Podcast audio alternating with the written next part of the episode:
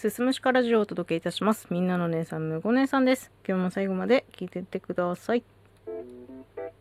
なんとかハラスメントってたくさんあって、毎年どんどんどんどん新しいもの出てきてません？なんかお酒の席だと、アルコールハラスメントで、アルハラとか、お客様が、俺は神だと言わんばかりにね、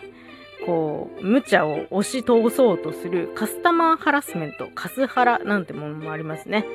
で、まあ、調べたんですよ。調べたらね、なんとね、その2020年度最新版、最新ハラスメント特集みたいなのが 組まれてるぐらい、もうめちゃめちゃ量があって、なんだったら、すごく細かく細分化されたハラスメントがね、出てきましたね。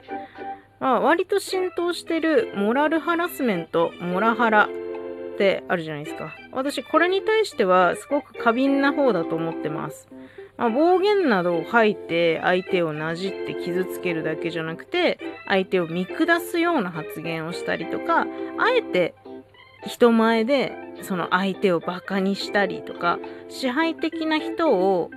指すのがモラハラ、モラルハラスメントなんですけど、うちの父親がね、まさにもうモラハラモンスターだったんですよ。うん、もう自分が絶対正しい。俺がパンダを白と言ったら白だ。でも次の日黒と言ったら黒だ。いいな。わかったか。みたいな。もうほんとすごい自己中心的な人だったんです。でも行動の制限とかもかなりあって、まあまさに支配という言葉がぴったりだったなっていうふうに当時をね思い返すとそういうふうに思いますね。あのまあ基本的に自由時間がなくてですね父親は、まあ、趣味でパチンコとあとゴルフの打ちっぱなしに行くのでその隙をついて母と2人でスーパーに買い物に行ったりしてましたね。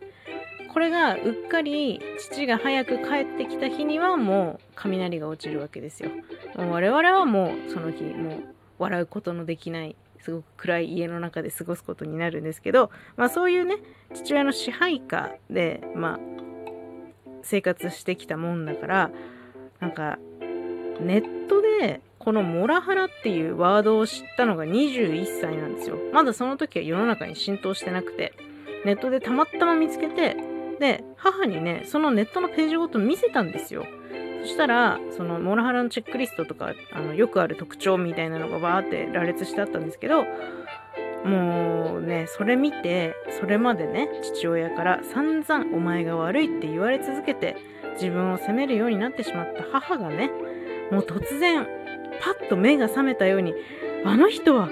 モラハラだったんだってね納得してねまあなんか離れることをそこから決意するきっかけになったっていうことがあったんですけど、まあそういう人のもとでね、育ってきたからこそ、うわなんかこの人モラハラしそうだなっていう相手、多分ね、見抜いてると思います、私。うん。で、見抜いてどうするかっつったら、もう距離を置く、関わらないようにする。私の中で、モラハラしそうな人が使う言葉があって、それが、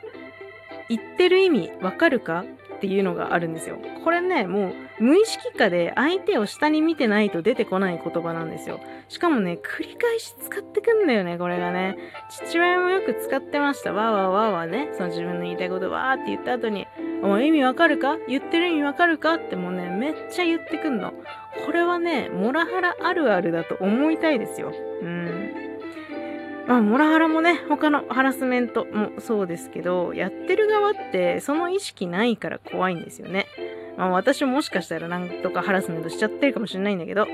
なんかさ、テレビで、なんかモラハラとかカスタマーハラスメント、アルハラとかって特徴がね、特徴、特集されてても、絶対自分は当てはまらないと思ってるんですよ。自覚がない。うん。モラハラはね、治りません。関わらないのが一番です。まあ、しかし、なんだろうね、何十種類っていうハラスメントあるとさ、まあ、やっぱり自分もなんかやらかしてんじゃないかなっていう不安に駆られたりもする。それ、なんとかなんとかハラスメントじゃないっていう、ハラスメントハラスメントみたいなものが生まれないか心配ですね。なんか何かにつけて、人のことをなんとかハラスメントと呼ぶことをハラスメントハラスメントというみたいな、そんな世界線になっていきそうじゃありません？ね。今日はちょっとモラハラのお話でした。最後まで聞いていただいてありがとうございます。また次回もよろしくお願いします。